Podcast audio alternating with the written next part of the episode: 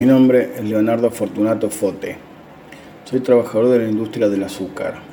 En 1961 fui delegado gremial en el Ingenio San José y hacia 1964 secretario general del gremio. Como diputado provincial, en 1965 integré el bloque obrero del Partido Acción Provinciana. Dentro de este partido, la FOTIA formó una fracción independiente y levantó candidaturas obreras.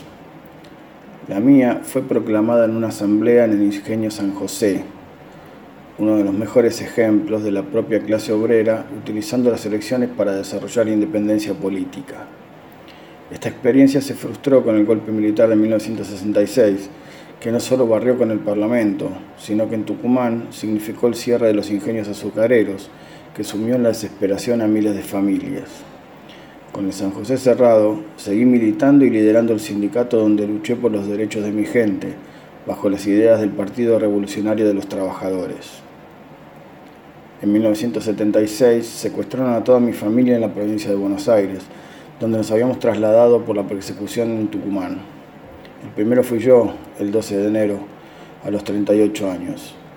Luego seguirían mi esposa María Luisa, dos de mis hijos, y mi nuera, que en ese entonces estaba embarazada.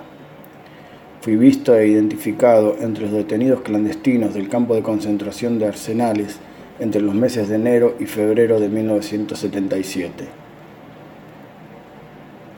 Memoria, verdad y justicia. 30.000 somos todos.